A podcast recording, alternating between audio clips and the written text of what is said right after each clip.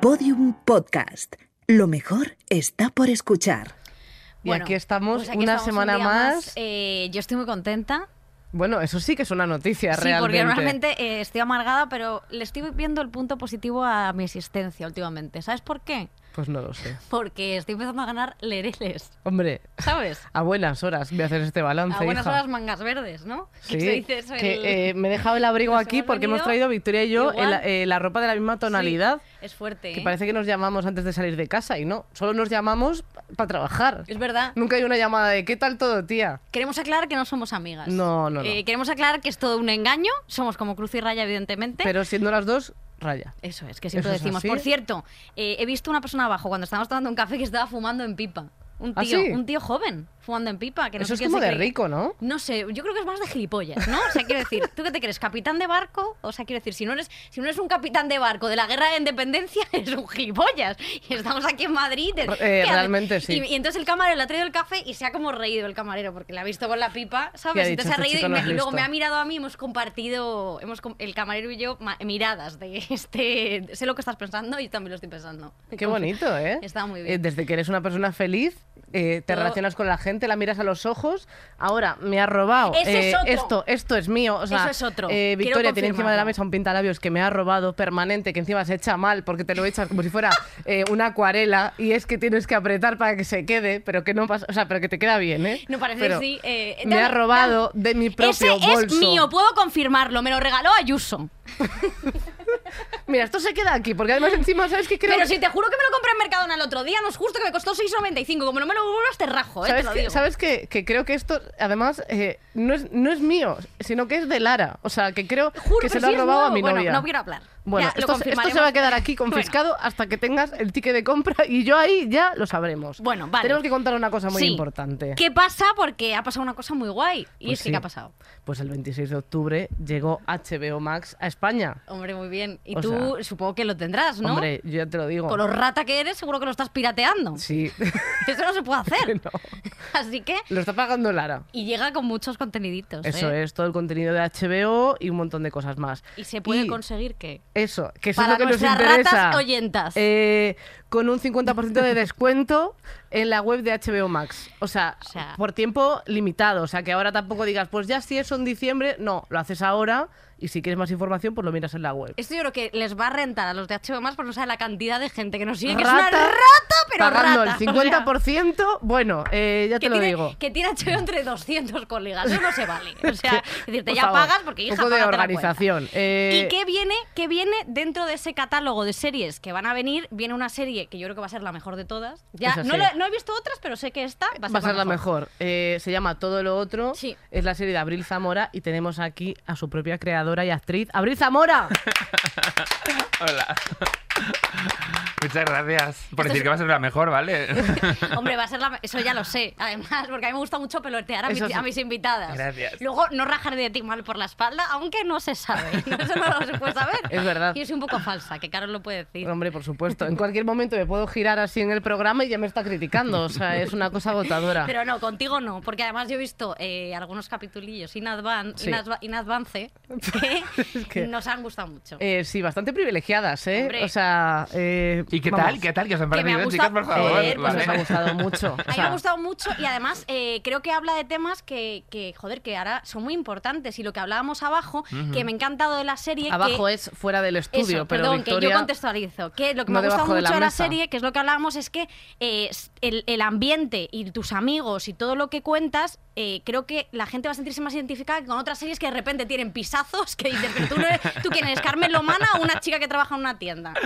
Y entonces eso me ha gustado mucho. Joder, qué guay. La verdad es que sí. y Para mí era súper importante hablar de, de las cosas que conozco, de la gente que cobra Claro. en B, de la gente que no llega a final de mes, de la gente que folla con las personas equivocadas, de los errores y tal, y de sobre todo de esa sensación que tengo un poco todavía, aun teniendo casi 40, de sentirme como un poco adolescente y cómo me relaciono con la gente, sintiéndome como un adolescente y cómo veo mis relaciones y tal.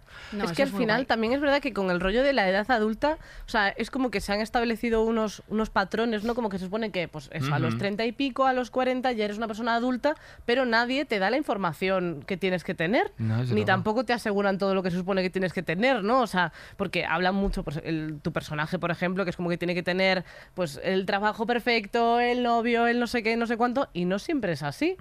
Como que a los 30 ya lo tienes que tener todo. ¿no? Claro, o sea, es que el éxito es trabajo, piso, no sé qué. O sea, eh, al final, vosotras habéis estado en el. Bueno, a ver, nosotras ya sí. Vamos a hacer la pregunta por... Pero por- quiero por- decir, yo, sé que nosotras ya sí, pero, pero ¿ha- habéis estado en ese punto en el que dices, eh, no o sea, tengo 30 años o 30 y pico y no sé qué coño hago con mi vida. Sí.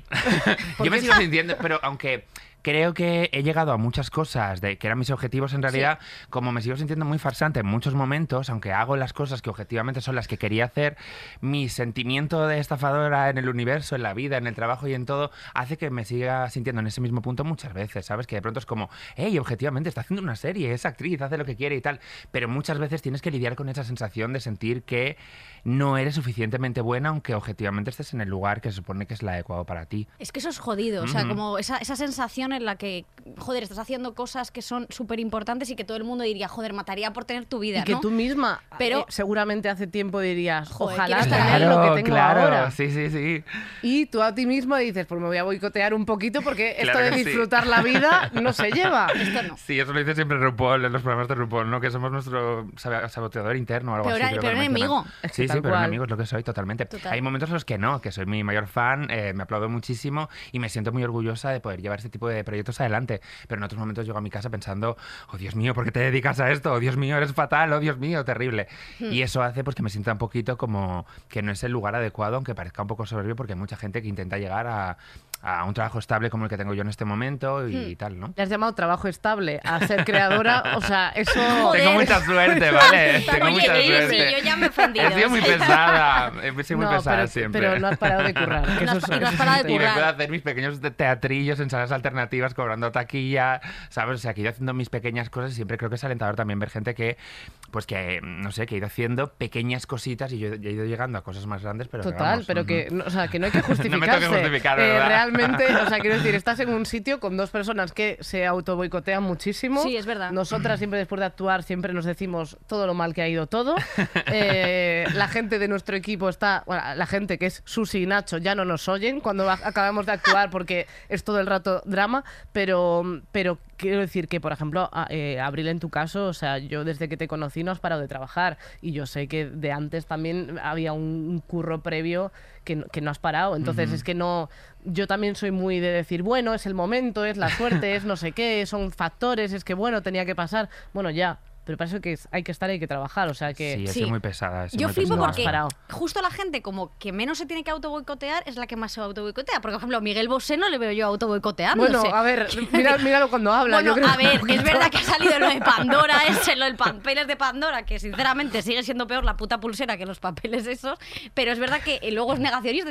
Pero tú te crees que se levantará Miguel Bosé y dirá, uff, no estoy yo cómodo con esto que estoy haciendo ahora. Es que no lo hace, él no lo piensa, él dice, joder, qué bueno estoy con esta vocecita, voy a hacerme una buena pajuela, no sé. Pero, Dice mi- eso. mira, yo por ejemplo que trabajo con un montón de actores Sí. y tal, los que más me gustan o los que me parecen mejores objetivamente son los que luego más se boicotean, que cuando acabas la secuencia la gente que van más- al combo y sí. se miran y dicen, lo he hecho horrible, soy el peor actor del mundo. Y Total. es como, no, Cari, lo has hecho espectacular, ¿vale?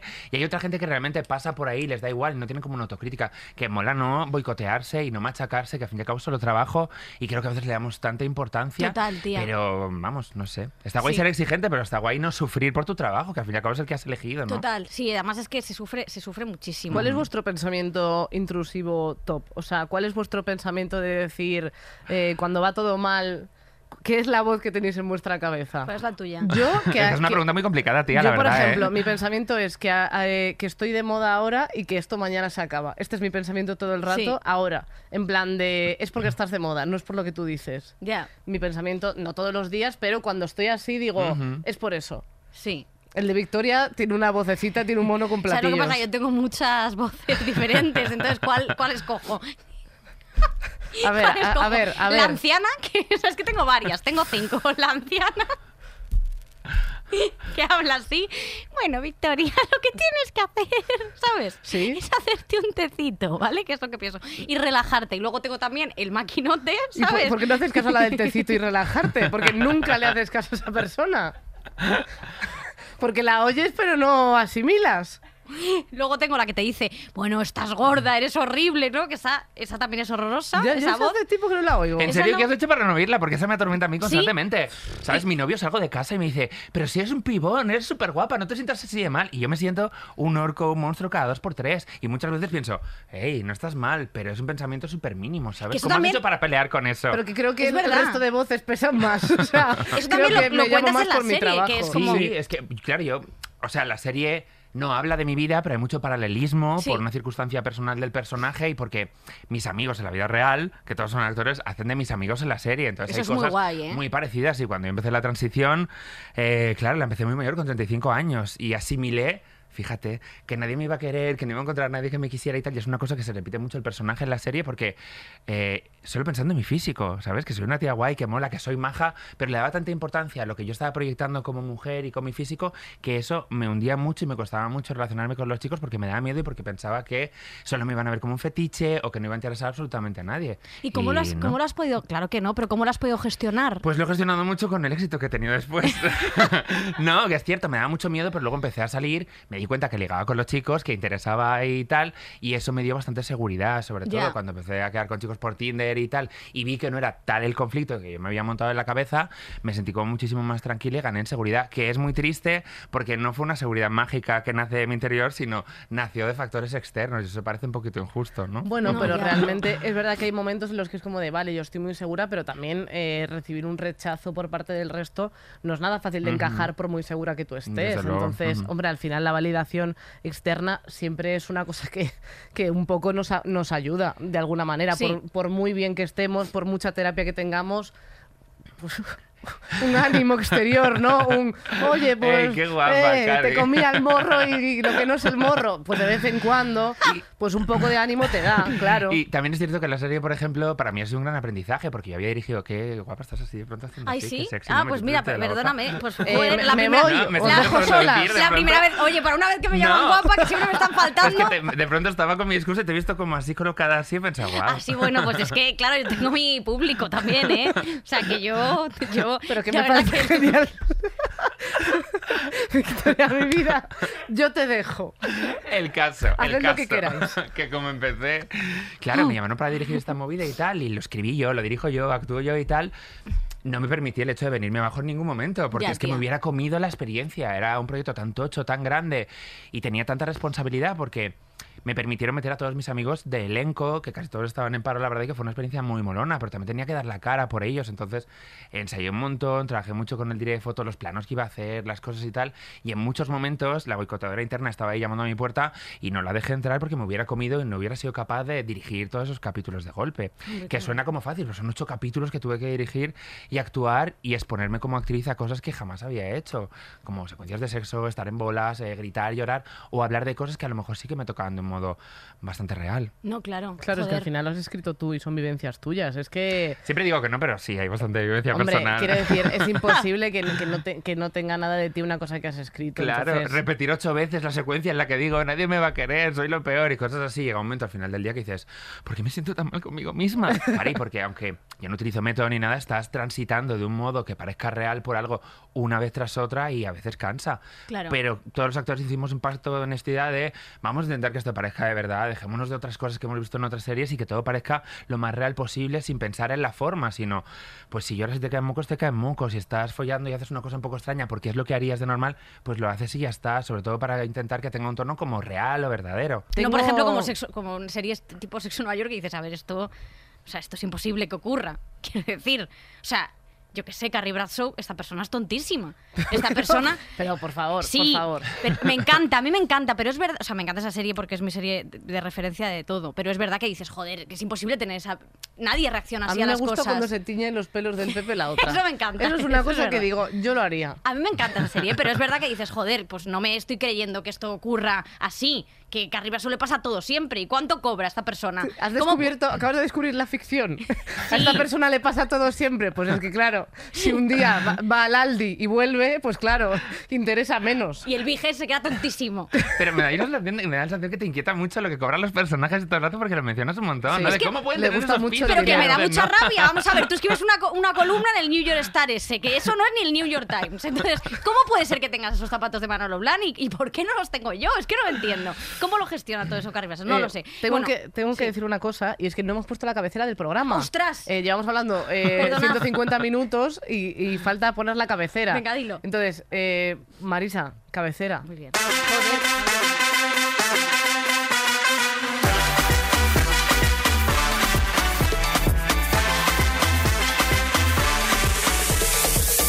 Estirando el chicle, un podcast que sí, que también escuchan algunos señores. Eso es verdad. Están ahí, eso es cierto. Que ya os vimos, que sí, que lo dicen mucho eso. Los queremos muchísimo, a todos los señores que Oye, vais estirando el chicle. entonces, eh, ¿habéis estado en algún punto de soltería en vuestras vidas en, los que, en lo que habéis dicho, lo que tú has dicho antes? Oye, nadie me va a querer. O sea, ¿cómo ha sido eh, eso? Eh, todo el rato.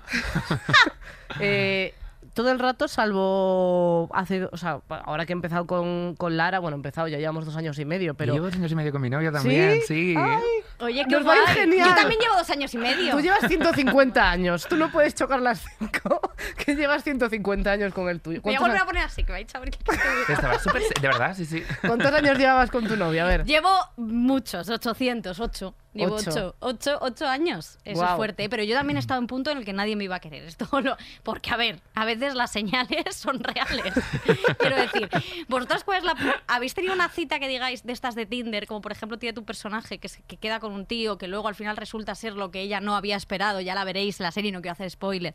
Eh, ¿Te ha pasado alguna vez? ¿La peor cita de Tinder que hayas tenido cuál es? He tenido mucha suerte con las citas de Tinder que he tenido, sinceramente, porque he sido mm, muy pesada antes de quedar con los chicos y he hablado Sí. muchísimo con ellos. Unos te han gustado más, otros menos, pero no he quedado con personajes así como. Mm, como muy. No sé, nunca. No recuerdo haber tenido ninguna cita muy, muy rocambolesca. Me da rabia. Me gustaría contar algo como súper molón y súper extraño, pero Hmm. han sido todas bastante normales. Con algunos he quedado, con algunos he follado, con algunos quedé y volví a quedar después. Algunos quisieron volver a quedar conmigo y no quedé con ellos. No sé. O sea, que eso nunca me ha pasado. normal. No. lo último. La parte final. Yo, o sea, yo por ejemplo, ¿Tú en yo Tinder? en Tinder yo lo tenía para chicos durante una etapa solo. Eh, un, un error para mí. Eh, O sea, es muy difícil para, para mí eh, ligar, o sea, bueno, ahora, ligar con un chico por, por Tinder porque me costaba mucho hablar algo. O sea, es muy difícil. Supongo que si llegas ya a quedar con él es porque has conseguido tener un mínimo de conversación, pero lo mío era como las conversaciones del Messenger antiguas de hola, ¿qué tal? Bien, ¿y tú qué te cuentas? Pues nada, aquí, ¿y tú? Pues nada, aquí. Y, y luego te mandaba una foto de su rabo, si, si, o quería mandártela, por lo menos. Sí. O, o te decía, oye, que, que ¿dónde vives? Yo tengo el, el bono metro que puedo llegar a un montón de zonas de Madrid, por si te interesa. Y yo, no, no, no, tal. No, esto es fuerte. Como que me cuesta más. Con unas chicas siempre me ha sido más fácil, eh, o sea, o querían ellas más tener una conversación Hmm. previa. Entonces, yo he quedado con dos chicas que más o menos bien. Una, tuve una relación con ella muy breve. Sí. eh, en la que, o sea, fue un bochorno, o sea, fue fuerte. ¿Pero qué pasó? Esto nunca te lo he contado. No. No. eh, Pues ahora, aquí, en pues a directo. ver, la cosa es, eh, yo eh, era una chica que, pues en ese momento, pues no tenía mucha pasta y tal, y yo, pues oye, sin problema, en plan, que yo si yo tengo, pues yo te invito y sin problema. ¿Qué pasa? Que cuando vamos a comer un día, eh, la invito a comer porque no tiene pasta. Después de comer digo, bueno, ok, vale, pues a lo mejor podríamos haber hecho un plan más modesto. Puede ser, vale, vale, no, sin problema. Y luego dice, ay, me hacen daño los zapatos, me voy a comprar otros y nos vamos a comprar zapatos y se compra dos pares de zapatos que se compra ella. Ya, A pesar que los pagaste tú, ¿eh? No, pero claro, y luego nos vamos a cenar y para cenar no tiene dinero y yo como que voy atando, o sea, voy diciendo, vamos a ver, y luego me quiere un helado y digo, ¿estoy saliendo con mi hija? ¿Pero lo denunciaste, se lo dijiste o, te, o no? Eh, es que estaba flipando, o sea, nunca me había pasado alguien con tantísimo morro, Pero o sea... llegar a la cena ya, ya era demasiado, no los zapatos aún, pero luego cuando ya se llega a cenar no le dices nada. Bueno, es me que el parece problema fuerte, ¿eh? es que el problema es que no, o o sea, sea, ¿lo haces luego? ¿Os acostasteis y todo? Eh, no voy a hacer declaraciones. Me pasaba que, claro, que ella, ella no era de, de Madrid, entonces eh, estaba físicamente en mi casa. Entonces, claro, era como que ¿Qué? eh, yo no podía abortar misión, yo no podía decir, bueno, hasta luego, chiquis, me voy. No se podía. Entonces, pues gestioné esto, luego reflexioné y dije, vale, esto No tiene Pero os ha pasado más veces eso de quedar con alguien y luego estar obligados a estar juntos Pues y que todo parezca que va apuntado hacia un lugar, aunque en realidad no tengas intención de que pase nada? Eso me yo no me ha pasado como de estar con alguien que luego te lo tengas que comer, o sea, en el sentido de tener que estar durmiendo en la misma casa cuando no te apetece, pero sí quedé con un chico por eh, es que quedé- yo antes ligaba mucho por Twitter, o sea, ¿En serio? yo no he ligado nunca por tal, entonces ligaba mucho por Twitter y había un chico que era Twitter, yo a Nacho le conocí por Twitter, esto lo hemos contado, o sea, ya Nacho le conocí por. Twitter porque me dijo que íbamos a hacer una serie juntos, esta serie no se ha hecho nunca porque lo que quería Sí, era me- válidas. me engañó. O sea, lo que quería era, era mi dinero, ¿no? Entonces, entonces y, util- y utilizarme que me tiene eso, como, como Marisol y Joselito. El caso que eh, quedé con un tío que, eh, bueno, esto es, me siento mala persona, pero lo tengo que decir. Adelante. Y el caso que quedé con él, y era un chico de Twitter con el que yo hablaba mucho y tal. Yo tendría como 21, 22 cuando tenía la cuenta esa, que tenía mazos seguidores, pero era como de estas que no te ponías tu nombre. Y él también, ¿sabes? Y era una... Claro, yo me imaginé que era un tío guapísimo, no sé qué, porque claro, te haces tú tu idea de lo que va a ser y luego te das con la cruda realidad. Bueno, eh, le vi y dije, vale, a ver, guapo no es. Humano no estoy segura de que sea, no por meterme, pero la verdad, ¿qué tal? Y entonces estábamos, digo, pues vamos al cine así, no le tengo que ver mucho porque Ni- estamos a oscuras. hablar. No te pongas la mano, lo siento. Era, de verdad, que no era, de verdad, no era un, po- un poquitín feo. No quiero cosificar a nadie, sabes que cada uno tal y a quien le guste, pues... Pero que no es que me guste a mí la gente muy guapa, no es que yo sea Claudia Schiffer, pero joder... Bueno, que, da que igual. no te gustaba. Que no me gustaba. Oye, Bueno, de repente vamos al, al cine y me dice y le, y le digo, bueno, ¿quieres palomitas? Y dice, no, porque se me quedan entre los dientes. Me dice, y entonces no como palomitas porque se me quedan todas entre los dientes y luego a ver qué pasa. Y yo pensando, este tío no me va a besar a mí. O sea, este tío, esto no va a pasar. Y fuimos a ver una película que creo que era Borja Mari y Pocholo, la película. Es ¿Por que, qué? eh, No lo ¿Por sé, qué? No lo sé. ¿Por no lo qué? sé. Fuimos a ver la película de Borja Mari y Pocholo y entonces era una mierda la película, era eh, horrible. ¿qué, qué te esperabas? Bueno, yo qué sé, da igual. Luego Bueno. el otro es un buen actor, Santiago no, el otro. ¿Cómo se llama el otro? No me acuerdo. No lo sé. Este chico es buenísimo actor. Bueno, ha ganado Javier muchos Gutiérrez, premios. ¿no? Eso es, Javier Gutiérrez. Eh, chiquitito, pero vamos, joder, el tío Pues lo, lo- fenomenal. lo mismo que pueden decir de ti. Venga, Eso, tira bueno, para adelante. El caso, que de repente nos sentamos al lado, empieza a hablarme. O sea, el olor de ese aliento. Le olía la boca, hombre. Era, bueno, es que no podía respirar. No, era no respirar. Y eso fue fuerte. ¿eh? O sea, quiero decir. Guau. Entonces Y me claro, ahí hablaba. no había mascarillas, que todo el rato yo estoy pensando, Sí. bueno, pero la mascarilla, pero no, No había mascarilla. Entonces cada vez que me hablaba yo decía, hijo puta, cállate. Pues pensaba, hijo puta, no hables, cállate. ¿Y cómo finiquitaste esto? Bueno, pues tía, la verdad es que no lo sé. O sea, dije que me encontraba mal, no sé qué, y me fui antes del cine. Me fui antes. Ah, ¿no acabase la No película? acabé la película. No sé cómo acaba ese gran eh, hito del cine español, pero sí, me fui antes de que acabe. Le dije que me encontraba fatal. Que Y no él se quedó viendo la película solo. Pues supongo que se quedó solo. Bueno, estaba con su aliento. Pena, no te estoy empatizando bastante con ese Solo no personaje, porque- No me mires así, Susi. Eh, temporada 2, ¿eh? No, es que quiero decir, empatizo con él porque a lo mejor hay gente que tiene problemas de eh, mal aliento y no son conscientes de ello. pero que yo tampoco se lo podía Lo decir. sé, pero no tiene otra gente a su alrededor que realmente le diga. Pues supongo "Cari, que no". ¿sabes? O algo así, no Tienen sé. que ser con. Eso, eso, eso no me lo creo porque alguien tiene que ser con. O sea, tienes que haber tenido a alguien que en tu vida te haya hecho la putada de decirte Es que el eso. aliento no sé. Porque, por ejemplo, yo cuando. Huelo muy poco, siempre llevo desodorante, pero a veces estás de pronto que sudas un montón y hay un olor muy lejano, lejanísimo, y te, ya te incomoda, te sientes muy mal, no quieres Sí. que- y luego sube alguien en el metro o en el autobús que huele tan fuerte y piensas, no puede ser que no sea consciente o que nadie se lo haya dicho y tal, y con esto es igual, pero el aliento, sí, a veces le pregunto, me huele el aliento porque me da pánico eso, la verdad. Bueno, Con la pues- mascarilla ahora es una buena forma ya de poder catar lo propio, la verdad. Hay veces que es como. Sí, Susi, se- Susi se ha enfadado conmigo porque, porque, me, porque he criticado al chico del aliento. sí, porque como tú eres muy buena. Bueno, ya igual, yo no podía, ya está. importa- cada uno. a mí me importa nada. el chico del aliento. Lo del, ali- lo del aliento, mi historia, las dos cosas. Bueno, pues nada, ya está.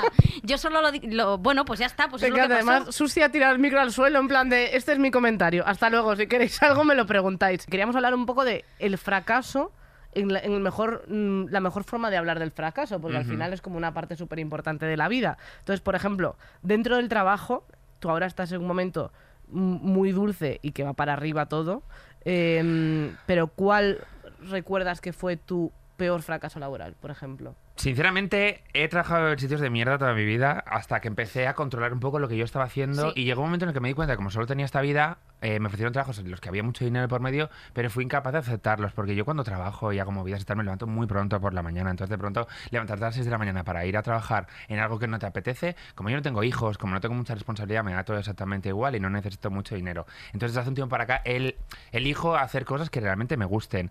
Eh, pero vamos, he trabajado en cosas súper chungas, pero tampoco las he visto como un fracaso, en realidad. He trabajado Trabajé en un burdel durante mucho tiempo como recepcionista, que era un trabajo muy duro y muy emocionante y saqué grandes amigas de ahí, pero fue muy duro para mí, tenía 22 años, trabajé como... fuerte! mm, No sé si se puede decir moza de almacén, porque fue mi etapa anterior, entonces me cuesta un poco cambiarle el género a esa palabra, pero... Y fue un trabajo súper duro. Trabajé en Dunkin' Donuts, que fue mi primer trabajo. He trabajado en Zara, he trabajado como camarera, he trabajado un montón de cosas y aun siendo trabajos muy, muy de mierda en algunos casos, no, no quiero decir porque yo me los vivía, porque no eran lo que yo quería hacer, Claro. siempre intenté buscar algo como súper positivo y tal. Y he hecho cosas eh, actualmente de las que luego he dicho, joder, qué mierda, qué mal lo he hecho en esto y me he arrepentido y me lo he sufrido un día, pero también he aprendido un poco a banalizarlo y a restarle un poco de importancia, sobre todo por lo que decíamos antes, de que, Cari, eh, los actores, las actrices y tal, siempre nos ofuscamos mucho y nos vamos a casa sintiéndonos una mierda. Yo amo todos los trabajos, pero a lo mejor un carnicero corta unas pechugas de pollo y no se va a su casa pensando, qué mal lo he hecho, no valgo para esto. Y nosotros nos torturamos todo el rato un montón. Y es súper injusto, porque al fin y al cabo estás trabajando eh, con la herramienta que eres tú y no mola que estés torturándote todo el día, ¿no? Conozco amigos que van a hacer castings y luego se van a su casa sintiéndose gente muy fracasada y queriendo tirar la toalla porque no les ha ido bien cuando un casting no es el hábitat normal de un actor, ¿no? Entonces, no te puedo decir, mira, hice aquel trabajo que para mí fue un fracaso, no me han cogido de muchas cosas, no he podido acceder a trabajos que me hubiera mm, gustado acceder por muchos factores. Y es una mierda, pero bueno, estoy intentando siempre sobrellevar bien los trabajos en los que he estado implicada, la verdad. Creo que no he contestado la pregunta, pero es que... De una forma no muy sé. elegante, realmente. No, o sea, sobre todo porque, o sea, al final es como que, igual que lo que comentabas de los castings, que, que llevarte un no eh, en un casting muchas veces es un momento como súper duro. O sea, de. Y, y que hay veces que, no, no en todos los sitios, pero hay sitios en los que son más crueles, sitios en los que no, sitios en los que te dicen unos motivos que, que muchas veces pueden ser físicos también. O sea, porque tienen un personaje en la cabeza que es de determinada mm, forma, eh, tanto peso, menos peso, no sé qué, que al final son cosas que te afectan en tu, en tu, perso- o sea, en tu persona, si eres una persona también sensible, Ujú. como creo que es en general la gente que es artista. Yo siempre le digo a los actores que, eh, por muy bien que lo hagas, mm, eso da igual en un casting. Quiero decir que si hay otros factores para que te cojan, a lo mejor ya tienen a los actores cogidos y lo hacen para justificar un dinero, o a lo mejor tienen a alguien en nómina en la cadena y lo van a poner directamente, aunque hagas el supercasting Total. y sea la parte. eh, lo focalizamos siempre como, es mi gran oportunidad, me tienen que coger, lo tengo que dar todo en esta prueba. Y llegas ahí y es que a lo mejor mm, te pasan por encima y ni te ven. Entonces hay que restarle un poquito de importancia, sobre todo para no torturarnos mucho después, ¿sabes? Cuando luego un casting a la vez es, o sea, quiero decir, es más sencillo, entre comillas, actuar en un sitio en el que está mm, producción a tus pies para lo que necesites. Tienes un director que te está controlando dónde estás, tienes los cámaras, tienes un espacio, tal. No tiene nada que ver a lo que es una sala de casting, que es un, un aula de colegio de cuarto B, eh, una Sí, persona sí. con una cámara mini DV que parece la de chicas malas grabando y, y a una persona leyéndote la réplica que con que suerte claro, es actriz. Que está hablando así todo el rato, ¿sabes? Que no es un actor, entonces no puedes. Siempre te enseñan la- en la escuela de interpretación que es eh, que saques del otro, que te adaptes al otro y tal, pero cuando te da las réplicas una persona que está hablando así, es como, ¿cómo voy a hacer la secuencia dramática con esto, Cari? Prefiero hacerlo solo y dar mis réplicas solas porque me va un poco a la contra, creo, ¿no? Ya, No sé. Total. Total. ¿Tú cuál ha sido el peor trabajo que has tenido? Es- es- este contigo. Hija de la gran puta. No, eres. yo me estaba acordando, eh, porque ya he contado, eh, cuando en un casting me recomendaron como parecer más pringada, que me parece un, un piropo dentro de lo ¿Cómo, que cómo, cabe. cómo que? Te dijeron que fueras más pringada. en Más el- pringada de, de tal. Y le dije, ¿qué hago? Entonces me puse gafas. Bueno, fue un cuadro. Eh, os- con mucho respeto a la gente con gafas, porque eh, no Era tu recurso en ese momento. Tampoco hay que pedir perdón a todo el mundo. Ya está, lo siento Todo muchísimo a la gente, la gente con gafas. Nacho dice que tiene gafas. Bueno, chico, eh, Bueno, Nacho, ya. cada- pues, pues pringao, pues eso.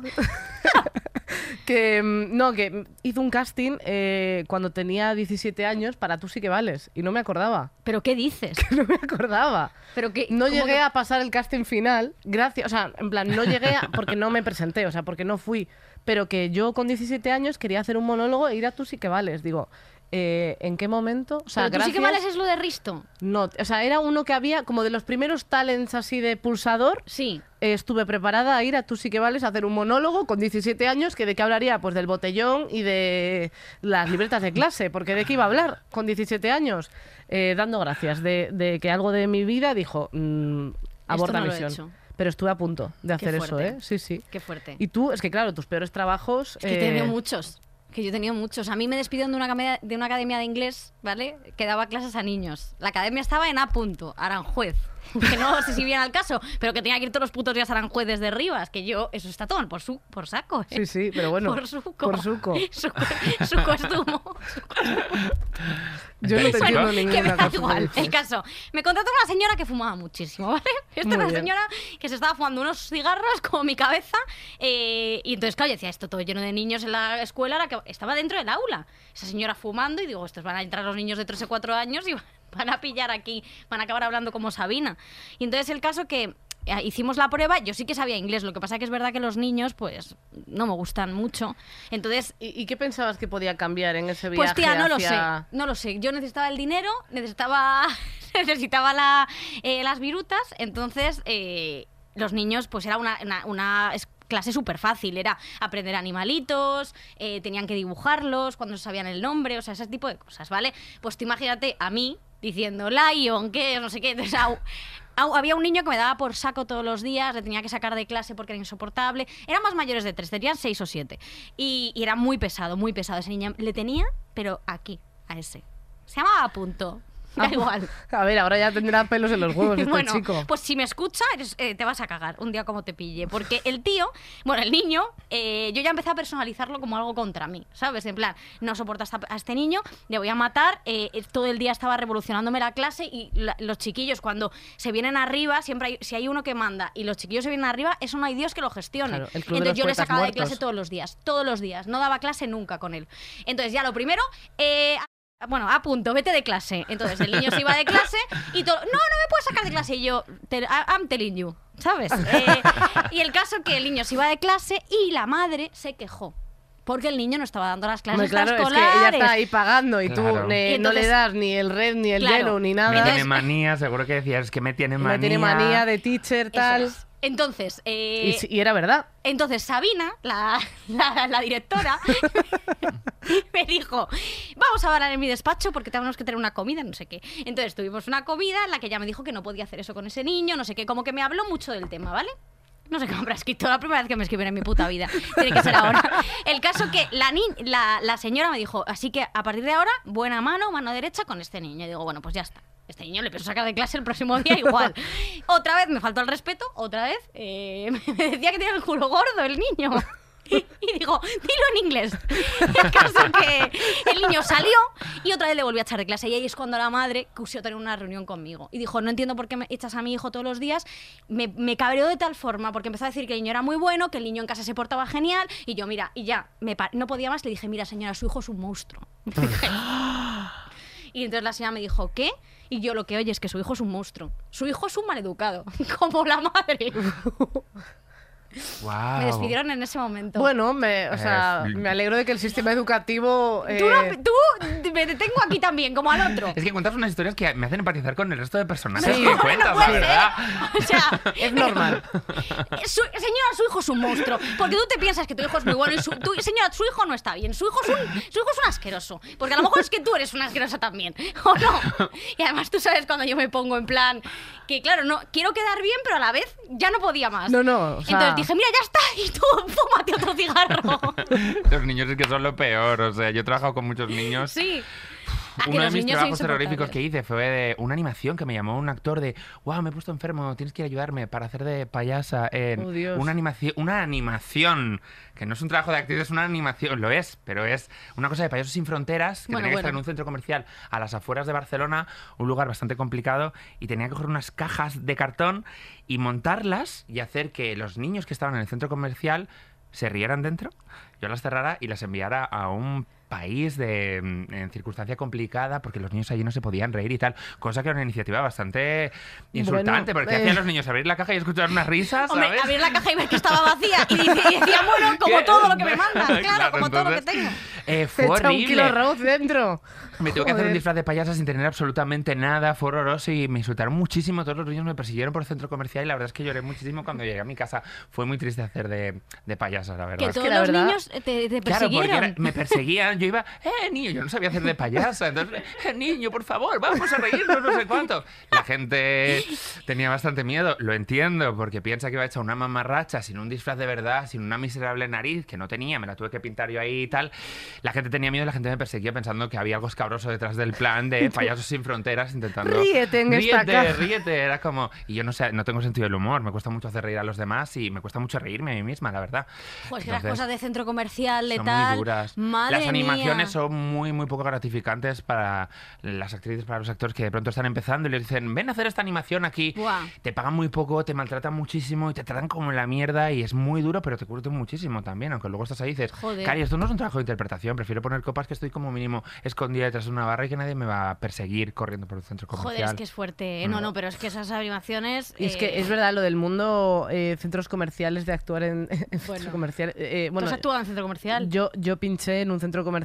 Eh, ¿Pinchaste el qué? pinch- pinché, poní, puse música. Ah, de pensaba que decías que habías hecho una actuación y que pinchaste de que te salió mal la Ah, actuación bueno, de comedia eh, en el, eh, en el Isla Azul. El, el bolo poniendo música tampoco es que fuera un éxito. ¿Pero qué pasó? Pues que estaba pinchando en una esquina.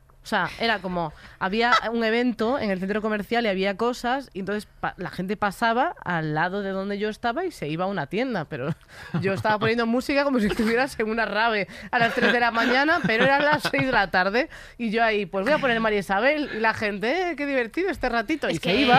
¿Fue alguien a verte? ¿Fue algún amigo alguna amiga a Sí, verte? por suerte vinieron eso- amigos. No, por suerte no, porque a veces van. A mí es que en esto de payaso me vinieron a ver dos personas y fue... Yo quería que se fueran porque yo estaba en el peor momento de mi existencia y me dio muchísima vergüenza que Sí. me vieran de lejos y tuvieron esa sensación como de, oh Dios mío, qué bochorno, a esto se quiere dedicar, qué horror. ¿No? Entonces te imagino en un centro comercial, tú pinchando Sí. ahí cosas molonas y amigos viéndote de lejos sin que nadie bailara. Sobre todo que era como de, es que no es el sitio de bailar, es que es, nadie va a querer bailar, porque aparte, además, o sea, no, no, o sea, no estabas alto, en plan cabina de DJ que está un poco alto, sino que estabas a ras, entonces la gente podía acercarse, pasarte la mano por el hombro y decirte, eh, pon- ponme otra, ¿no? Bueno, es que eso es fuerte, Y ¿eh? nadie bailaba, o sea, era como que bailaban una canción y se piraban, porque había como muchísima luz, o sea, no era un ambiente, era como mm, pinchar en unas escaleras, o sea, no Sí. tenía mucho sentido. Pero es verdad Yo- que te curte y luego actuar en bares Bueno, para actuar en ocho bares es una personas. mierda, pero yo hice esto de Ikea, de lo de Save the Children, que tenía que ir vestida como de, creo que lo contaron una vez, de cocodrila. Yo tenía que ir vestida de Mm, no lo recordaba ¿No te yo acuerdas? eso. Pues yo tenía que ponerme un, un disfraz de cocodrilo porque vendíamos los peluches iguales. Entonces yo iba de cocodrila. Pero yo iba hacia las tardes. Entonces el hijo puta de la mañana olía fatal y me tenía que poner el, el este. Entonces luego tenías que hacerte fotos con los niños para que comprasen ese muñeco y que destinasen el dinero. Esto por lo menos era dinero, no sonrisas. Y el caso que tú tenías que poner y te subían los niños y cuando era malo hice, hice una cosa hacía una cosa despreciable. Cuando el niño era, se portaba mal decía, ay, qué mal hueles. Y yo, pues sí, ¿qué pasa? Y entonces cuando se sentaban en tus rodillas para hacer la foto, yo le- les hacía en el oído, los reyes no existen. Pero tía, Eres el infierno hecho persona, o sea, pero, pero, o sea, qué horror. yo... Bueno, que soy o sea, malísima. Me alegra de que Clara más es gente lo malísima, venga es que entiendo perfectamente esa madre de ese niño a punto, ¿sabes? O sea, la entiendo perfectamente. Sí. ¿Cómo le dices eso al niño? Lo siento. Pues eh, yo qué sé, también, hijo. No, no me lo estoy creyendo. No me lo estoy creyendo. No, no, te juro que es, es real. O sea, yo le decía, los reyes no existen. Bueno, tenías tan poca credibilidad con ese traje que probablemente dijeron, claro. Claro, claro que sí, venga, cariño. señora cocodrilo, claro, los reyes no existen, venga. Bueno, es verdad, lo siento, vale, yo lo siento, mejor. Yo me alegro de que venga Abril para ver lo que tengo que hacer todos los días para trabajar contigo. Es agotador, Ya, estoy ya lo sé. Es que dice cosas muy fuertes. Pero que Sí, no son pero- tan fuertes pero si que te- no soy dice- Hitler. No, hombre, eh, a ver. Espero. no. Bueno, Bueno. Dale tiempo. Va, eh, por favor, puedes centrar esta conversación. Estamos hablando del fracaso y hemos acabado hablando de ti, vaya. ¿Y os da vértigo haceros mayores? Porque claro, la sociedad te dice, Cari, claro, yo ya me he hecho mayor. Yo No, por mucho que me ponga camisetas de las sirenitas, soy una persona que cumplo 40 años en noviembre. pero no es nada. No, no. Ahora los 40 son los nuevos 30. ¿Quién lo dice, amor? Los espejos no me lo están diciendo, la verdad. Que sí, coño, que no, que no, sí. yo me siento mayor todo el rato eh, y a veces me siento muy infantil y lo llevo por bandera. Me encanta eh, ser infantil, tengo gustos súper infantiles y a veces reacciono de un modo inmaduro y lo reconozco y, y no me importa no ser súper adulta en todos los momentos porque me relajo también. Se te exige que seas súper adulta todo el rato y es como, pues mira, Cari, ahora no me sale el coño ser adulta, ¿sabes? Claro. Si tengo esta pataleta y me peleo con mi novio y me pongo a gritar y luego reconozco que me he equivocado y es todo fenomenal, pero es que Sí. se nos exige ser eh, mujeres adultas todo el rato y claro, sobre todo, y esto es un poco raro, pero cuando eres un personaje que estás de cara a los demás o que haces Sí. trabajos públicos, se exige que tu comportamiento sea como moralmente el adecuado y todo eso y a veces es un poco rollo tener que luchar con ese tipo de cosas, ¿no? Sí, totalmente. Porque además, ¿quién es adulto todo el rato en todas sus responsabilidades? Porque realmente es como que tienes una cosa muy idealizada, pero yo, de verdad, o sea, yo necesito ayuda de mi madre muchas veces eh, en, en cosas. Y tu madre lo debe agradecer un montón también, ¿no? Claro, y me doy cuenta de que a la vez es como de yo necesito a mi madre y mi madre también está feliz de que yo la necesite. Obviamente, si, si fuese eh, todos los fines de semana con ropa sucia, decirle, oye, me la lavas, ¿qué te parece? Me diría, chica, madura. Pero en determinadas cosas es como de, ay, mamá, con la casa hay cosas que se me hacen bola, no sé qué, ayúdame, no sé qué. Y Eh, nos pues pasa, nos normal. pasa- a mí me está pasando y me noto de cuenta que soy mayor, por mucho que me sienta una lolita a veces y me ponga faldas de cuadros y tal, de que estoy desaprendiendo muchas cosas que sabía. Yo podía Como por programar el vídeo cuando era más joven y ahora de pronto yo veo la tele que tenemos con todos los botones y todo eso y a veces me cuesta muchísimo. Tienes que entrar a, a la Play y a través de la Play llegas a la aplicación de HBO, pero y luego si quieres en internet es otro lío y me lío muchísimo y mi chico se ríe porque pues soy muy zopenca para esto y antes no lo era. Cada vez me cuesta mucho más el teléfono, las aplicaciones y tal. Cuando veo que salen aplicaciones nuevas y tal y que la gente mm, un poco más joven que yo las utiliza como mm, con tanta relajación y yo abro de pronto Instagram para hacer un stories y sinceramente a veces me siento bastante perdida. Que luego me centro y lo hago porque soy muy apañada, Ya, pero vamos, pero me te- siento muy mayor constantemente. ¿Tú tienes miedo a hacerte vieja? Yo eh, estoy muy en lo que dice Abril de que de repente eh, la tecnología avanza muy deprisa y yo siempre era la que hacía todo en mi casa de pues pongo el vídeo, pongo no sé qué, no sé cuánto y es verdad que noto que hay cosas que se me empiezan a escapar. Eh, ha- hago cosas como el otro día me saqué una foto a mí misma pensando que estaba grabando con la cámara del otro lado. Es- o sea, me lleva un, o sea, ha sido como muy chocante además verte en la propia imagen diciendo, wow, te has sacado una foto de la frente y un cacho de ojo pensando que estabas sacando lo que tenías delante. Eres Y es vieja". traumático. Sí, realmente sí. Y luego el otro día subí una cosa a Twitter pensando que Sí. estaba siendo muy graciosa, eh, que salía la foto cortada y yo pensaba que salía la foto cortada y si la abrías salía yo haciéndolo de te la has comido. Bueno, pues eh, resulta que Twitter ya no corta las fotos, entonces se subió la foto entera y yo pensaba que si la abrías había sorpresa, pero no, era solamente eso y la gente Ya. me dijo, eres vieja. O sea, hay gente que me escribió diciéndome... Sorpresa, eres vieja. Y yo, no, pues, peor que- ¿qué pasa? Quiero decir, no, Ah, no, o sea, no. pero que, no. que- que está no pasa bien, nada, joder. Está bien, el pero problema es que, sí, o, sea, yo creo que también como que se te exige, tienes que ser adulta, pero a la vez eh, no te puedes hacer demasiado vieja porque evidentemente, bueno, en esta profesión eh, a partir de cierta edad como de repente como que desapareces, eres que eso es una cosa que invisible. ocurre muchísimo, el ser invisible, esto Sí. es increíble, eh, pero sí que es verdad como que tienes la presión de decir, vale, es que tengo que eh, a los 35 tengo que tener todo lo que habías, eh, lo que, lo que, Pero lo que digamos, había yo, he- intentado. yo creo que yo he tirado la toalla hace mucho tiempo, es Ya. lo que tenía que tener y sobre todo antes era muy fácil compararse con... La gente siempre decía, es que mi padre con mi edad, pero creo que nadie se puede comparar con sus padres porque todos venimos de familias bastante desestructuradas, entonces ya no puedes compararte como hace 10 años de, es que mi padre con mi edad tenía cuatro hijos y tal, y es como, pues lo siento por él, yo ahora realmente tiré la toalla de llegar a tener una edad y tener muchas cosas que se suponía que tenía que tener con esa edad. Pero y que a lo mejor no son necesarias. mucho. Hombre, Que claro. no, no son necesarias, pero por ejemplo, a mí me encanta salir entre semana y de pronto puedo- y le pasa a mi personaje, puedo tener sacado un martes y eso a lo mejor es moralmente poco adulto, es algo cuestionable, pero Cari, es lo que me apetece en el momento e intento quitarme esa presión de entrar en el patrón de lo que supone ser una persona adulta. Y me pasa mucho con el vestuario, por lo que decía, me encantan las faldas de cuadros, porque como cuando haces la transición siendo mayor como yo, eh, porque la hice con 35, tienes como un sentimiento de que no viviste tu adolescencia plenamente, entonces Claro. vives como una segunda adolescencia en torno a las relaciones personales o incluso al vestuario. Entonces a mí me encanta vestirme como una maldita colegiala porque es lo que me llama la atención y lo que me gusta. Muchas veces no lo hago porque pienso que soy ridícula o que parezco una cretina o lo que sea. Y estoy intentando ahora luchar contra eso para ser lo más yo que pueda, aunque me da muchísima vergüenza y luego me pongo la falda, voy a salir y digo, Cari, ¿dónde vas? No vuelva a tu casa, escóndete y ponte un pantalón, ¿sabes? Por ejemplo. Pero Ya. bueno, al final es como una Sí. cosa que tenía ganas de hacer y que ahora estás pudiendo hacer. Es Y que al final hago, es sí, una sí, cosa sí. que tenías pendiente. Y es mucho disfrute en algunos momentos, la verdad. Y es como, y de alguna forma es como súper, o sea, como reivindicativo de alguna manera. O sea, no tiene que ver, pero yo, por ejemplo, cuando, cuando asumí que era bisexual, eh, se lo quería contar al mundo vistiéndome con eh, camisas de cuadros, la gorra para atrás, no sé qué, porque era algo que, por ejemplo, no me quería poner porque no estaba preparada para que alguien pensase que a mí me gustaban las mujeres, como si tuviera algún tipo de sentido la asociación con la ropa, sí, sí. ¿sabes? Pero yo estaba como súper obsesionada con que no pensasen que a mí me podía pasar. Y cuando yo lo asumí, era como que todo lo contrario. Era como de, ma- o sea, un poco lesbiana, no, cinco carros de lesbiana, ¿sabes? O sea, era como de, y una foto la estatua, todo lo que haga falta, como de, de reafirmación total.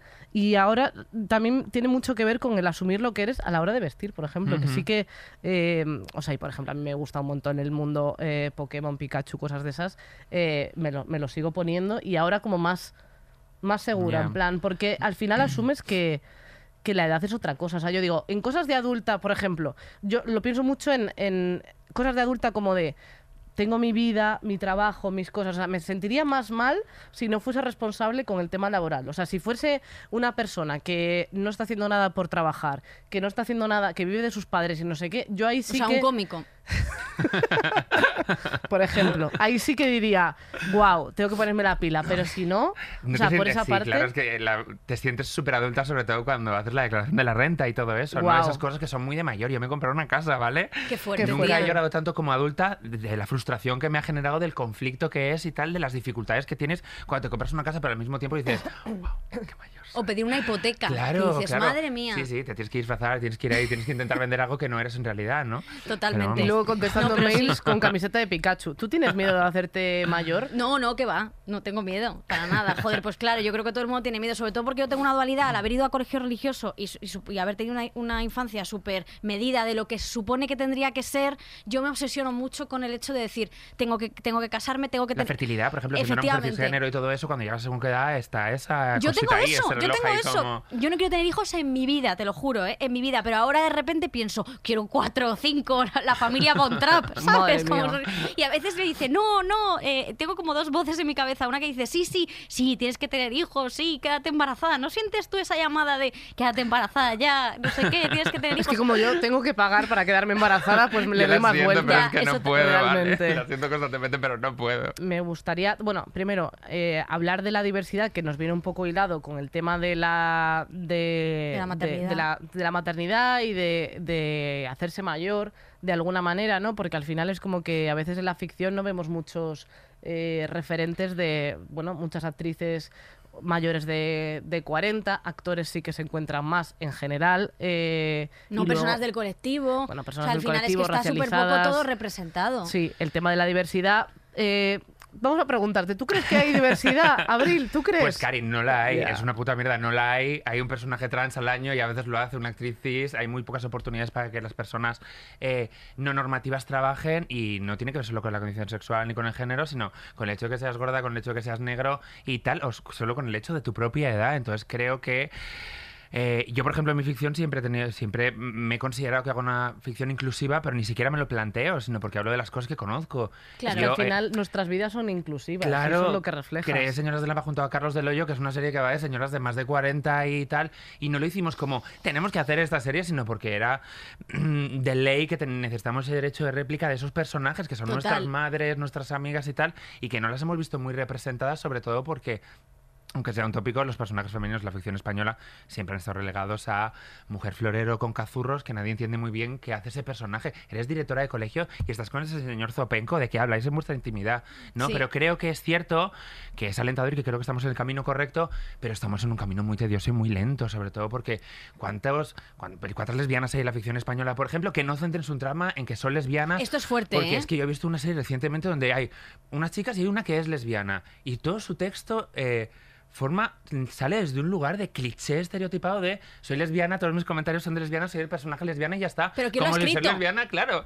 ¿Quién No- lo ha escrito no eso? Eso lo ha escrito un señor, No eso lo lo ha escrito un señor que tiene el pelo más blanco que, que su Ser lesbiana madre. no es una característica de Claro. un personaje. Tú puedes ser maja, simpática, rancia, toda la vez y aparte ser lesbiana. Entonces, yo estoy luchando por hacer una ficción inclusiva donde haya personajes LGTB que no estén centrados en absoluto en su trama. Que eso pasa en tu se- y eso pasa en tu Sí. serie, en la que estrenas ahora. O sea, al final, eh, uno de tus mejores amigos es, eh, es gay y la, la trama no está centrada en que esta persona es gay. Es- está centrada en que es un borde, está centrada en que es eh, piloto, Sí. está centrada en que es otras cosas, pero no está centrada en que solo y exclusivamente esta persona es gay. Es que al final creo que es importante también hacer eso, porque es como, no, y la persona, la mujer gorda va, solo que es una mujer que es gorda. Es que eso es alucinante, Uy, porque esto pasa mucho. Me pone o la mujer me- de verdad me enfada muchísimo. o me la enfada mujer muchísimo trans, porque, claro, claro. no puedes acceder. Si tú eres una actriz gorda, solo vas a poder acceder a un personaje en el que la acotación pone que es gorda. Total, Nunca tío. te van a llamar para ser la novia del, del chico o no sé cuánto, porque no pone exclusivamente que seas trans o que seas negra o que seas gorda.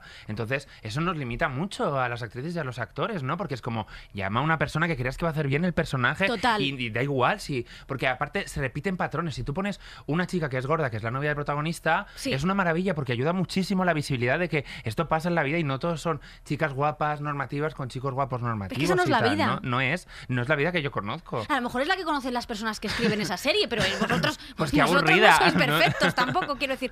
Joder, y para ti como mujer trans y como actriz y como creadora, eh, ¿tú cómo lo vives? ¿Tú cómo lo vives esto? Eh, yo tengo la suerte de como yo creo mis propias historias, llega un momento en el que me he relajado mucho. ¿Sabes? Que mm, yo sabía que un personaje como el que yo hago en esta serie, que paso por muchas cosas y mm, tengo tramas de todo tipo, pues a veces estoy triste, a veces estoy contenta y me da la posibilidad de trabajar como actriz cosas que nunca pensé que imaginaría y que nunca nadie me hubiera dado a mí por ser una actriz trans. Entonces, eso ha sido muy guay. A mí me llaman muy poco como actriz y tengo la suerte de que yo me lo escribo. Entonces, no soy, eh, no soy una representación de las actrices trans en ese aspecto porque hay un 90% de paro dentro de los intérpretes trans y es súper injusto. Mm. Insisto en eso, que ojalá llegue un momento en el que nadie se plantee si es trans o no es trans para darle el personaje. Pero lamentablemente, como solo te van a llamar para hacer el personaje trans, si hay un personaje trans, llama como mínimo a una actriz o un actor trans Esto para es tremendo. ¿eh? Eso es Cari, fuerte. Porque, no sé, es que es muy injusto. Es que tenemos Es que apoyar un poco desde dentro. Pero porque no se dan cuenta de la... o De la sea, gravedad de la gra- situación, no se dan cuenta porque no lo pe- viven. Pero, exacto, porque no están sensibilizados de la misma manera. Igual que creen que todas estas cosas de, de- pues de que los, las agresiones homófobas son contadas y cosas puntuales, es porque no son tan conscientes de, de- de la magnitud que tiene. y Pero que cuando, final- porque cuando tú tienes todos los derechos te cuesta mucho pensar que otra gente no claro, los tiene. te cuesta mucho verlo. E incluso también, o sea, nosotras desde nuestra posición de blancas nos cuesta dar- darnos cuenta de lo que de lo que supone ser blancas y partir desde el punto de ser Hombre, blancas claro. pen- pensando en las personas racializadas. Pero, por ejemplo, eh, hace mucha falta tener un referente porque... O sea, porque los referentes nos hacen a nosotras. Es que si nosotras tuviéramos unos referentes más firmes a lo mejor hace años, ha- habríamos crecido de otra manera. Y la, y la comunicación, o sea, y el audiovisual es importante, Hombre, ¿no? Quiero decir, Es importante, aprendemos todo, pero quiero decir, creo que programas como Sálvame, con personajes abiertamente gay y todo eso, creo que ha ayudado mucho a la integración en algunos lugares donde la única información que tienen es la tele y tal, y creo que normaliza muchísimo. O lo de yo creo que, claro, yo Sí. creo que creo que la ficción está fenomenal que haya un personaje trans que hable de transexualidad o que hay un chico gay que tenga un conflicto por ser gay, fenomenal. Pero ha llegado el momento en el que, Cari, estamos en el 2021, ya tenemos que avanzar. En Señoras de Lampa tenemos un teníamos un personaje, ya no hace muchos años ya, que es el policía y es gay, pero no se le da ninguna importancia y eso no estamos acostumbrados a que pase. Total. Pero es maravilloso porque si tú eres un niño gay en tu casa y ves un personaje con el que te identificas por ese hecho, pero que no está metido en una caja condicionado por unas características concretas, es súper guay. Yo lo de referente siempre lo odio y lo detesto y es una etiqueta que a mí no me gusta llevarla encima, pero es cierto que aprendido con el tiempo que es importante que yo esté en los sitios haciendo Total. cosas. Sí. Y no solo hablando de transexualidad, porque yo siempre saco el tema, pero...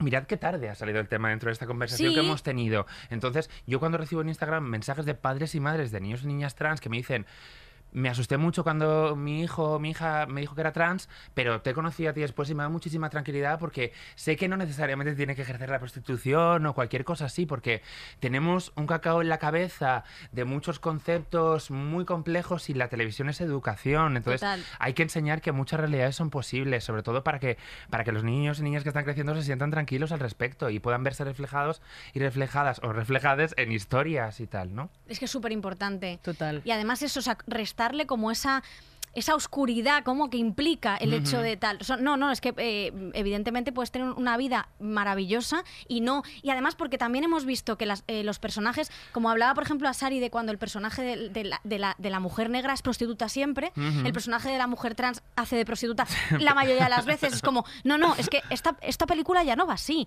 O sea, quiero decir, es que tenemos que representar que una mujer trans puede ser, eh, como en tu serie, una chica que trabaja en una tienda y tiene eh, cuatro amigos y, y le pasan estas cosas en el amor. Es que es súper importante que, haya- que haya cosas así. Y también personajes, joder, pues eso, lo que hemos hablado de mujeres que mm, escritos por mujeres. O sea, es que ya está bien de que escriban nuestras historias ellos. No puedo más con ese tema. Porque al final es la típica. Es todo cliché, es lo que tú decías. Es que me, me enciendo mucho con ese tema porque Sí, es injusto. Porque al final parece que te dicen cómo te tienes que sentir y cómo tienes que vivir las cosas, ¿no? Y, y al final es parece como que si- Antonio, esto no es así. que si no lo, no lo vives con los corsés que te, que te mandan, es como que parece que estás fuera otra vez del tema. Y yo, sinceramente, hay cosas que vive tu personaje que creo que yo, no- yo no lo había visto en, en- en ficción, como está tratado, que va un poco más allá. Al final es como de, pues sí, en algún momento.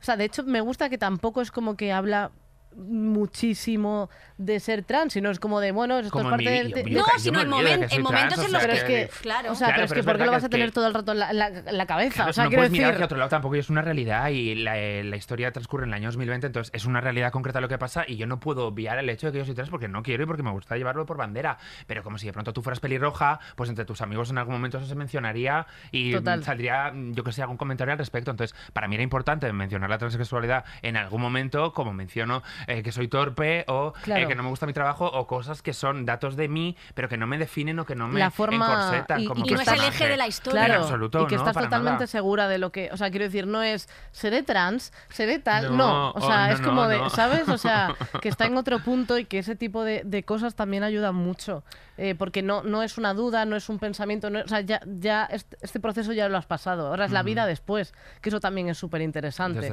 que es la vida después de, de- de transicionar y de asumir lo que eres y, y vivir.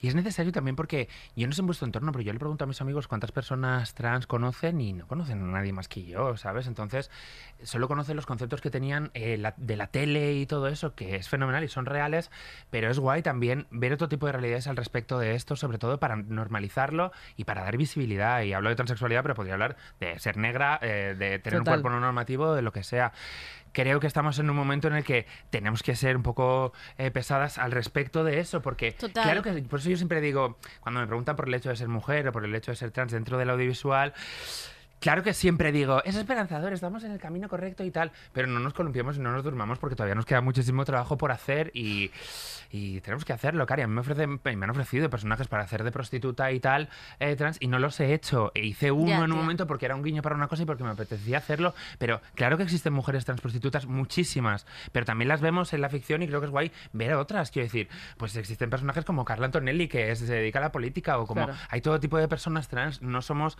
eh, el mismo patrón una vez tras otra. Y Es creo que además, para, ¿por qué necesitan que sea trans? Para, o sea, para un papel de prostituta, ¿por qué necesitan que sea trans? Eh, o sea, justo, ¿no? O sea, quiero decir, cuando... Eh, ¿Por qué para la prota no? Ya. Es que esto es O tan sea, importante. queda- es que es queda mucho importante. trabajo. Yo como, como siempre le digo a mi repre, cuando hay un personaje, eh, aunque no ponga trans, preséntame igual, quiero decir, porque a lo mejor este personaje de camarera que tiene cinco frases o este personaje de abogada y tal, sería maravilloso que cogieran a una actriz trans, aunque no se explique eh, que lo es, para hacer este tipo de personajes, ¿sabes? Yo hice una serie que se llama El desorden que dejas, que estoy Sí. muy orgullosa de ese trabajo, de me llamo Carlos Me Montero para hacer la serie. prueba y tal, y, Y está Y eres en la una amiga de- novela. la amiga y de no Im, se menciona que es trans, sí. en la novela no lo pone y tal, pero a él le gusté yo como actriz y quería que yo lo hiciera y tal. Y no pasa, eso es normal. Por eso fue un regalo para mí, como es como, es la primera vez que te pierdo un personaje que no pone trans por todas partes o que su diálogo no va vinculado a la transexualidad constantemente. Y eso Claro. es un regalo como actriz, porque no estás.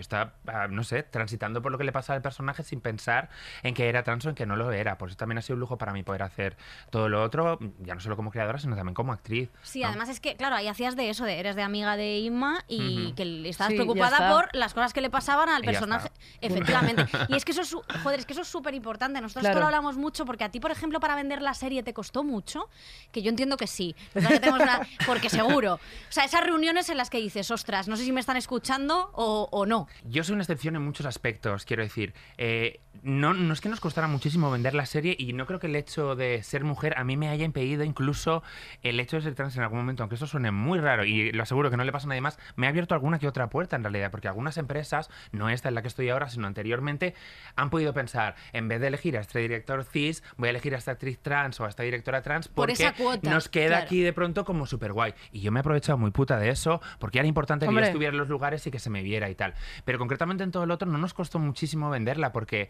Santi Botello, que es el productor de la serie, cuando leyó el guion, eh, insistió en que hiciéramos el capítulo piloto, en que lo grabáramos, porque era muy importante que la gente viera el tono que tenía la serie, que a lo mejor Claro. leído no se, no se veía. Entonces, como ya llevábamos una carta de presentación eh, tan real como Potente. un capítulo piloto, a la gente le interesó mucho desde el principio y Hmm. tal. Entonces, yo creo que el hecho de que yo fuera trans es un aliciente para la historia o, o en el momento en el que estamos, pero no me costó mucho. Pero insisto, que nadie lo malinterprete porque no es la normalidad.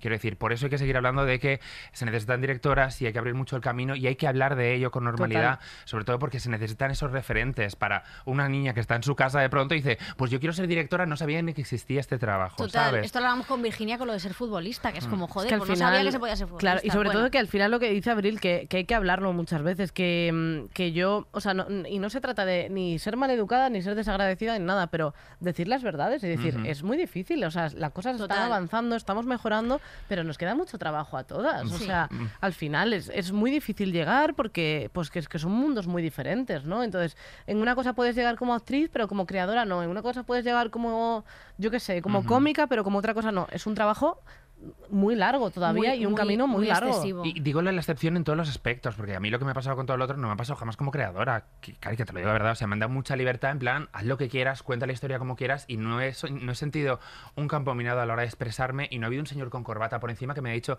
no puedes hablar de esto, esto no se puede decir, o la protagonista no puede ser moralmente dudosa y no puede hacer esta acción o esta otra porque está mal. No he recibido eso, y eso normalmente en la ficción en España no pasa. ocurre. No, no pasa Entonces, nada. para mí como creadora es la primera vez que he hecho lo que me ha salido del coño literalmente y estoy orgullosa de eso, porque funcione o no funcione, guste o no guste, yo estoy orgullosa del trabajo que he hecho y de la historia que he contado porque la he contado por primera vez en mi vida como me ha dado la gana de contarla y eso no pasa, ¿no? Eso es súper, Hmm. eso es súper guay. Tía, Pues increíble. esto O sea, me eh, quedo- me quedo con salud. esto. O sea, estoy como. Sí, señor. Con o sea, con brindamos aquí con la ¿Ya vais a taza. Es que, A ti es que no te hemos puesto un poco más de brillo. claro. Así eh, estoy, así estoy, vi, vi, vi. Joder, es Bueno, que pues yo, la verdad que me terminar. quedo- si tenemos que terminar, yo me quedo con eso y eso. Simplemente, pues, eh, más personajes de joder que funcionan, además que somos rentables. Que mira Phoebe Waller-Bridge.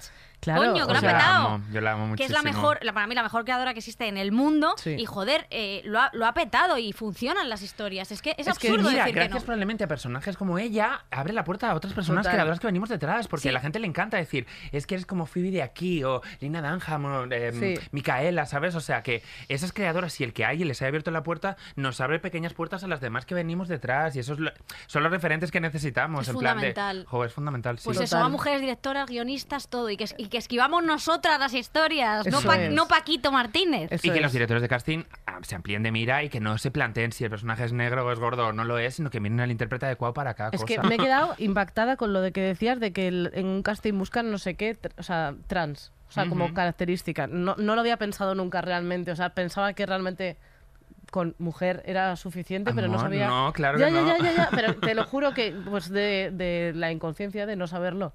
Eh, increíble. Pero tú te creías que el mundo era así. Eh, tía, pues es que no lo había. O sea, no sé, pensaba que disimulaban más. Pero tú quién ¿sabes? En plan, pues que, fuera abril y que dijeran, ay, no, bueno. O sea, pero que, Pero, no, que no se o sea, atrevieran. insisto, eh, yo Es que el primer trabajo no- que hago como No actriz de nada. es en vis a vis. Yo empiezo la transición, que tengo mi pelito corto, que no se me ha desarrollado el pecho, luego me lo operé, pero me salió un poquito y tal, que estoy empezando a sentirme eh, un poco mejor conmigo, conmigo misma y hablo con los directores de casting de yo quiero seguir trabajando. Claro, imagínate que el, el marrón que es cuando es una persona que ni siquiera puedes definirla en un género u otro para un director de casting. Y aún así, Tono Chavidal me dijo, pues vamos a hacerte un casting para un personaje nuevo que va a entrar en vis a vis y tal. Y conseguí esa gran oportunidad que fue para mí hacer mi primer trabajo como actriz, ¿no? O sea que critico a los directores de casting que no se mojan y que yo creo que ellos en ese momento se mojaron mucho al darme ese personaje hace ya unos cuantos años, ¿no? No, joder, pero es que la digo. verdad que es- en eso sí que es verdad que. Que no se ponga como una moda el, el- el momento cuota y el momento que tengas. en- o sea, quiero decir que, que si el personaje va sobre su transición, me parece genial, pero que también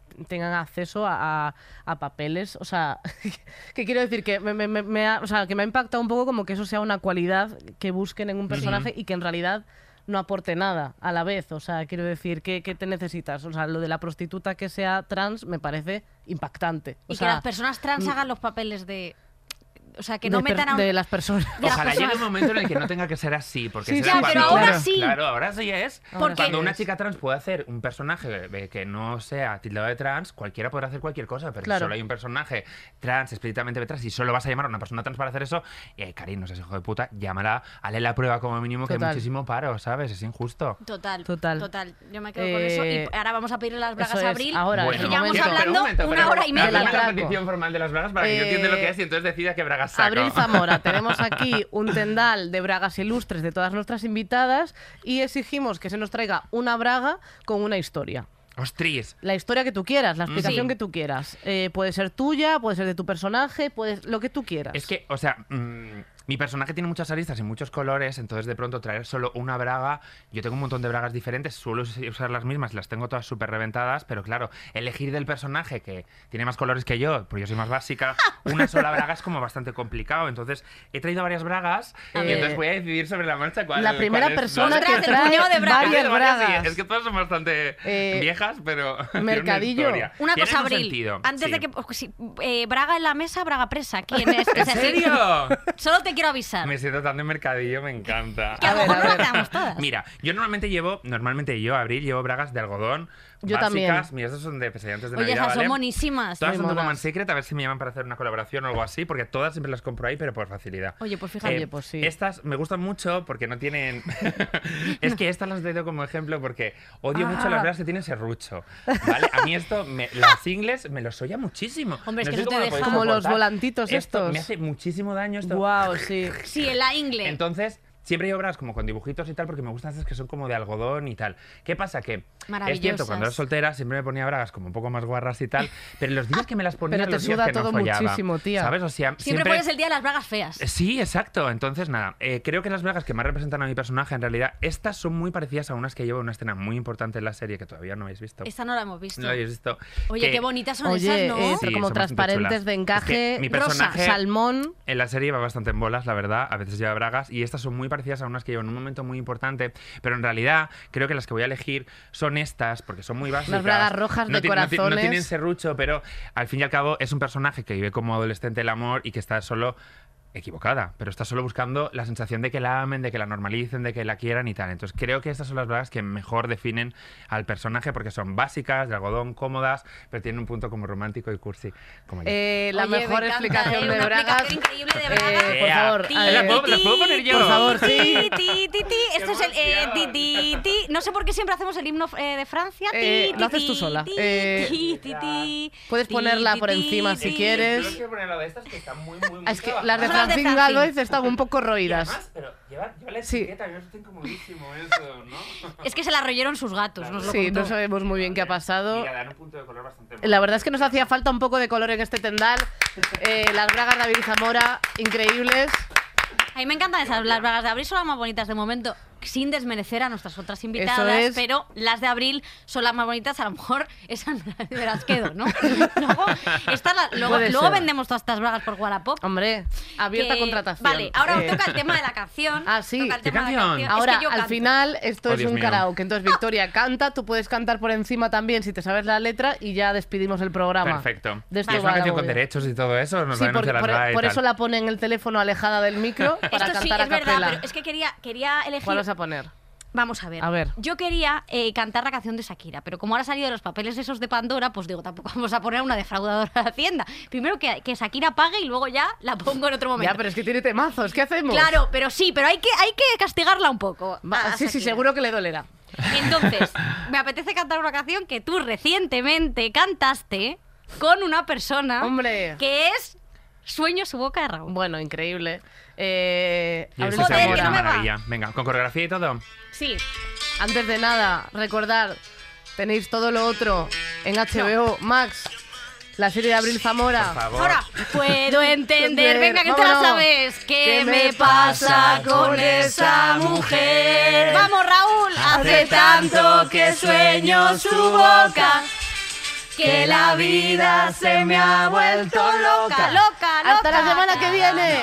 Muchísimas gracias. Nos vemos aquí. Gracias a Podium Podcast. Os queremos muchísimo. Hasta la semana que viene. Gracias Abril. Gracias Susi. A Vicky no se lo digo. Adiós, os queremos. Adiós, hijos de puta. Adiós. Todos los episodios y contenidos adicionales en podiumpodcast.com y en nuestra aplicación disponible para dispositivos iOS y Android.